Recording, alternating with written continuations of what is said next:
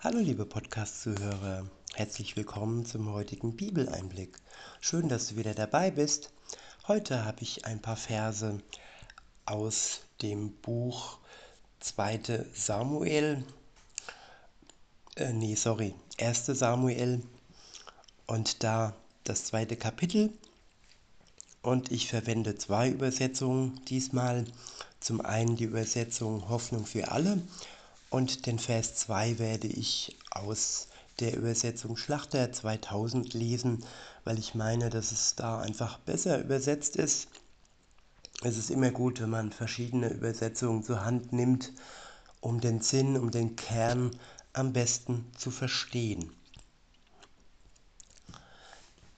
Der erste Abschnitt ist überschrieben, ich beginne mit der Hoffnung für alle, ist überschrieben mit Hannas Loblied.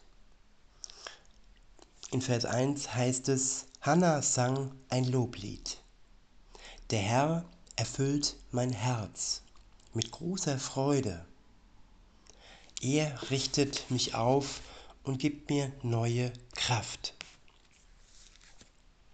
Laut lache ich über meine Feinde und freue mich über deine Hilfe. Ich wiederhole, der Herr erfüllt mein Herz mit großer Freude. Er richtet mich, er richtet mich auf und gibt mir neue Kraft. Ja, wer eng in einer Beziehung mit Jesus Christus lebt, der wird erfüllt, sein Herz wird erfüllt mit großer Freude. Er wird aufgerichtet von Gott und er bekommt Tag für Tag neue Kraft. Und in diesem Zustand kann es dann so sein wie im zweiten Teil des Verses, wo steht, laut lache ich über meine Feinde und freue mich über deine Hilfe. Ja, es gibt dann keine Feinde mehr, die uns erschrecken müssen, die uns ja aus der Bahn bringen können. Im Gegenteil, wir sind in der Lage, laut über sie zu lachen. Und wir können uns freuen über die Hilfe, die uns Gott Tag für Tag zukommen lässt. Den Vers 2 lese ich euch jetzt aus der Übersetzung Hoffnung für alle vor. Dort heißt es, niemand ist heilig wie der Herr. Ja, es ist keiner außer dir. Und es ist kein Fels wie unser Gott. Ich wiederhole, niemand ist heilig wie der Herr. Ja, es ist keiner außer dir. Ja, die Menschen versuchen sich oftmals in einem guten Licht darzustellen, sich als Gutmensch darzustellen, und der scheinheilige äh, Ring, ja, der ist eben nur scheinheilig. Es ist niemand, es ist kein einziger Mensch auf der Welt, der von sich aus heilig sein kann, der von seinen Werken, von seinen Taten aus sich in den Zustand einer Heiligkeit versetzen kann. Der Einzige, der es möglich machte, dass wir geheiligt werden, das ist Jesus Christus. Durch seine Tat am Kreuz, dass er die Sünde der Welt auf sich nahm und stellvertretend für uns unsere Schuld hinwegnahm. Alleine das, diese Kraft macht uns zu Heiligen Gottes. Wie gesagt, nicht durch uns selbst, sondern nur durch das, was Jesus für uns tat. Nicht wir können uns rühmen, dass wir durch uns heilig werden. Nein, wir können Gott danken, dass er uns in den Zustand der Heiligkeit versetzt durch den Tod seines Sohnes am Kreuz. Im weiteren Teil des Verses steht, und es ist kein Fels wie unser Gott ja, wenn wir uns den größten Fels, den größten Berg vorstellen, Es sind feste Gebilde. Es sind unverrückbare Gebilde. Zumindest hat es den Anschein, dass sie unverrückbar sind. Aber für die Kraft und Macht Gottes sind sogar diese Felsen, diese Berge nicht unverrückbar. Aber alleine Gott ist es, der nicht nur heilig ist als einziger, sondern der auch ja, der stärkste Fels ist, den man sich vorstellen kann. Das heißt, er ist unverrückbar. Seine Kraft, seine Macht bleibt bis in die Ewigkeit bestehen. Und nun lese ich weiter in dem dritten ähm, Vers mit der Übersetzung Hoffnung für alle. Dort heißt es, lasst eure stolzen Reden und frechen Worte. Wisst ihr denn nicht, dass der Herr alles hört, was ihr sagt und genau prüft, was ihr tut? Ich wiederhole, lasst eure stolzen Reden und frechen Worte. Wisst ihr denn nicht, dass der Herr alles hört, was ihr sagt und genau prüft, was ihr tut? Ja, es gibt viele stolze Menschen, hier auf Erden und wer kann sich ausschließen, wer kann von sich behaupten, dass er noch nie stolz und frech geredet hat.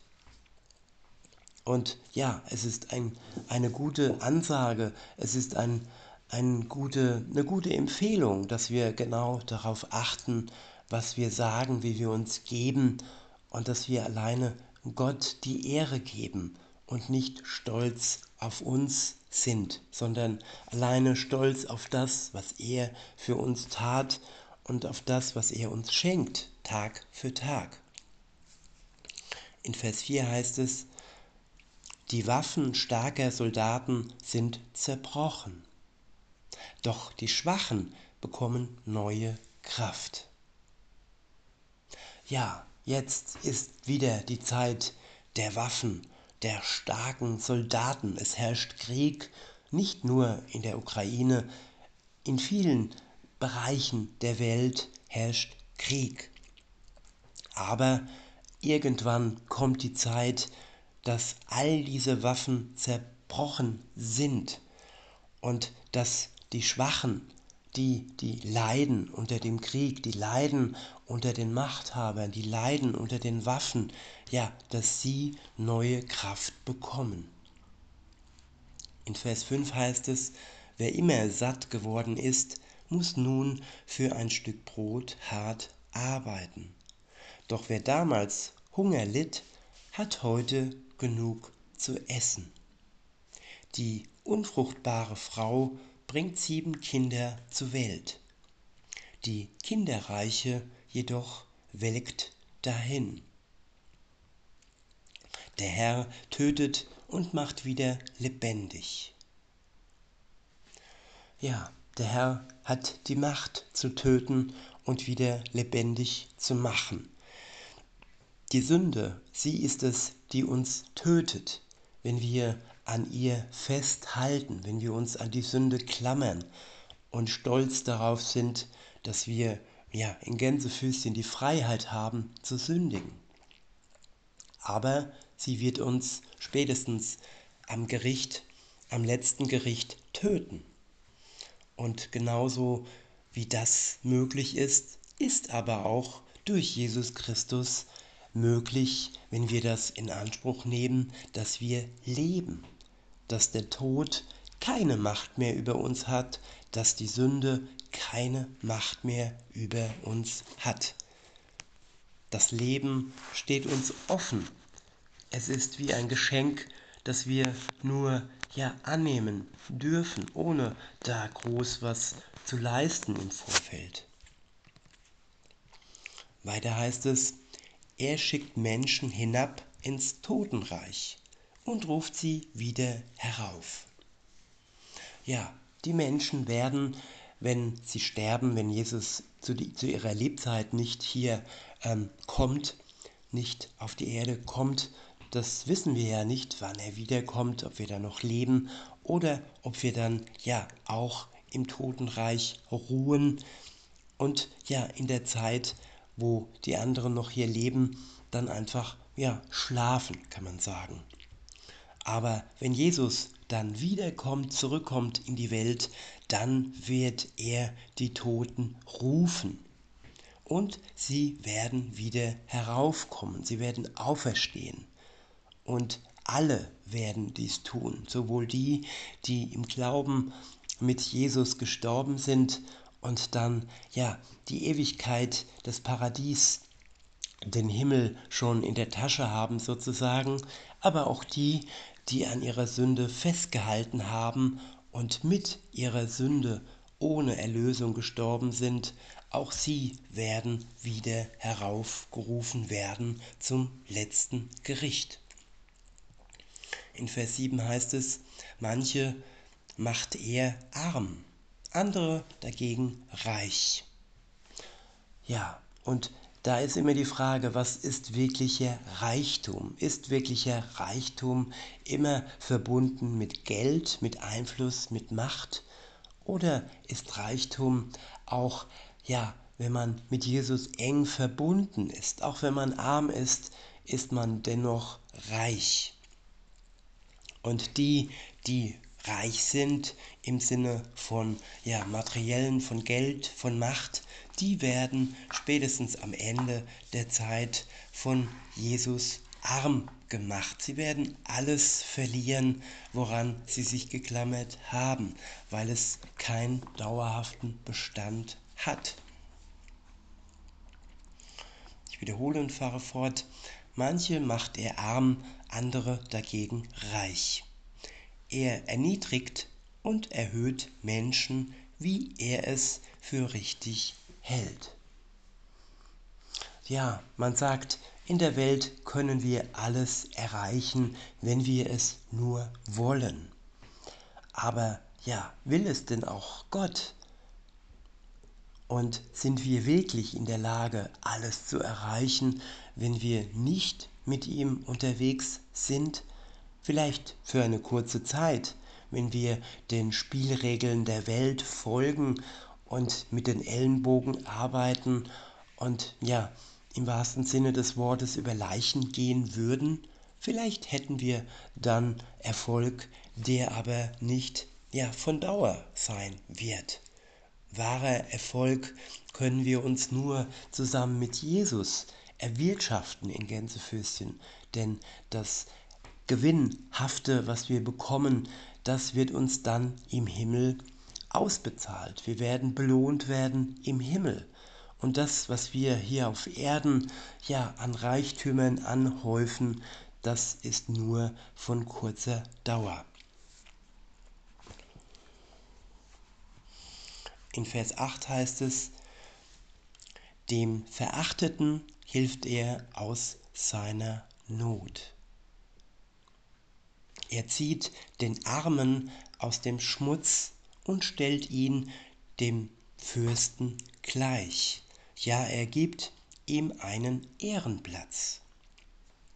Ich wiederhole, dem Verachteten hilft er aus seiner Not. Er zieht den Armen aus dem Schmutz und stellt ihn dem Fürsten gleich.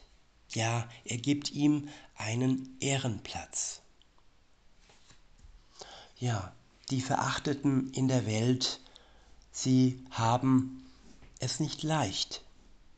Nicht leicht ohne Gott.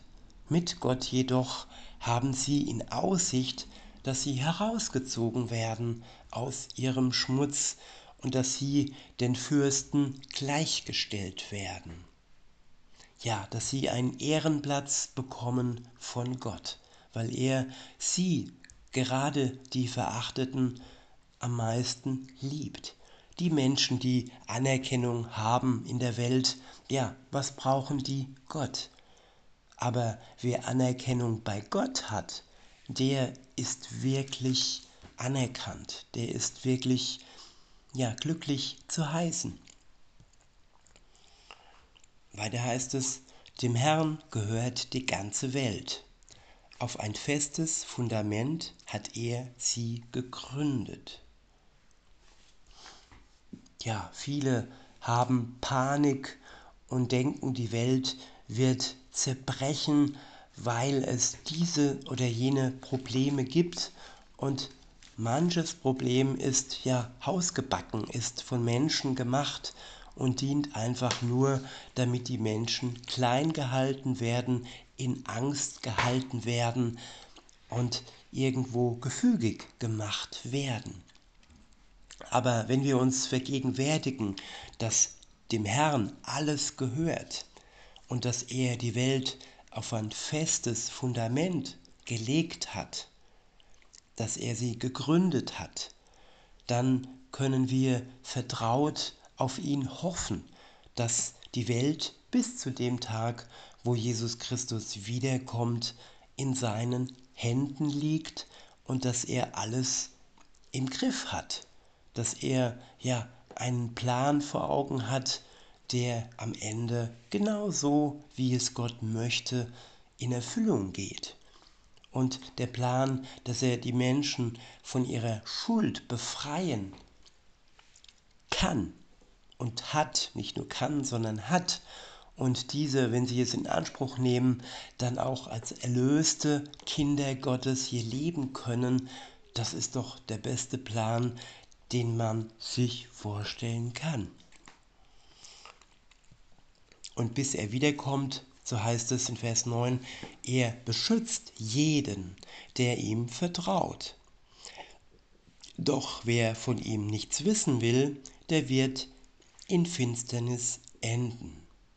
Ich wiederhole, er beschützt jeden, der ihm vertraut. Doch wer von ihm nicht nichts wissen will, der wird in Finsternis enden.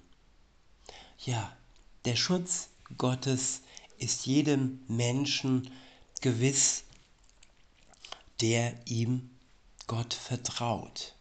Und wer nichts von ihm wissen will, nun ja, der wird in der Finsternis enden weil es seine freie Entscheidung ist, ob er etwas von Gott wissen will oder halt nicht. Weiter heißt es, denn aus eigener Kraft erringt keiner den Sieg. Wer es wagt, mit dem Herrn zu streiten, der verliert.